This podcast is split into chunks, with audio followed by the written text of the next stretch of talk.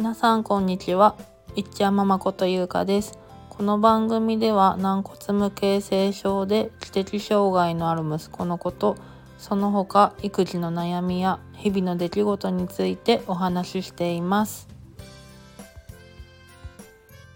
今日は3月26日、雨の日曜日、皆さんどのようにお過ごしだったでしょうか？我が家はですね、実は昨日からちょっと娘の方が体調を崩していまして本人はすごく元気は元気なんですけどちょっとお腹の方が下ってしまっていてで先ほど盛大に吐いてしまいましてでまあ水分補給だけしてちょっと眠そうにしてたので今は寝室で休ませています。息子いっちゃんもですねちょっと夕方ぐらいからなんとなくだるそうにしているので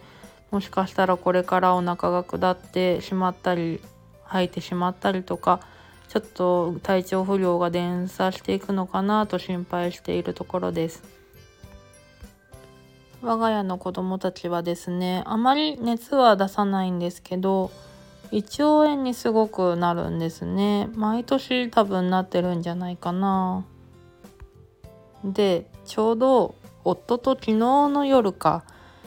なんか子供たち今年胃腸炎になってないねとか言ってちょうど話してたんですよね。であ3月も終わるし今年は良かったねって言ってたらやっぱりなりましたね。息子は保育園に週3回養育園に週2回並行通園してるんですけど月曜日から水曜日までは保育園に行く日なんですね。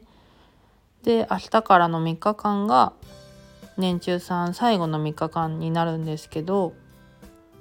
息子が通ってる園は公立の園なので毎年先生の移動があるんですね。で担任の先生も多分変わる可能性があるし息子には未満児さんの頃から下輩の先生がついてくださってるんですけど下輩の先生も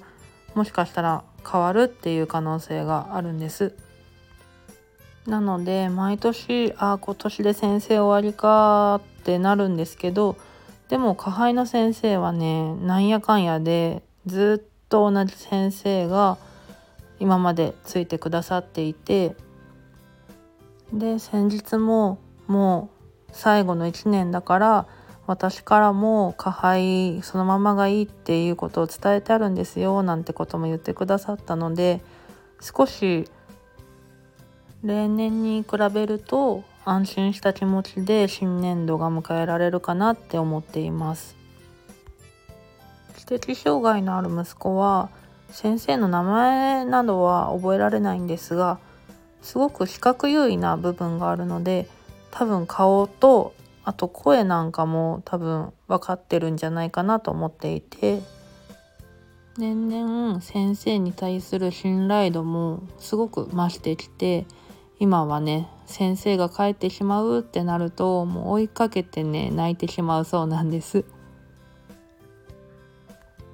まだ意味のある発語がない息子なんですが最後の1年はねどうにか一言二言言葉が出たらいいなって思っていますそしてどうにか体調が復活して残りの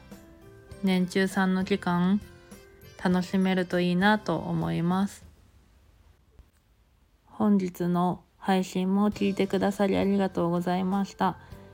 それではまた次回の配信でお会いしましょう。さようなら。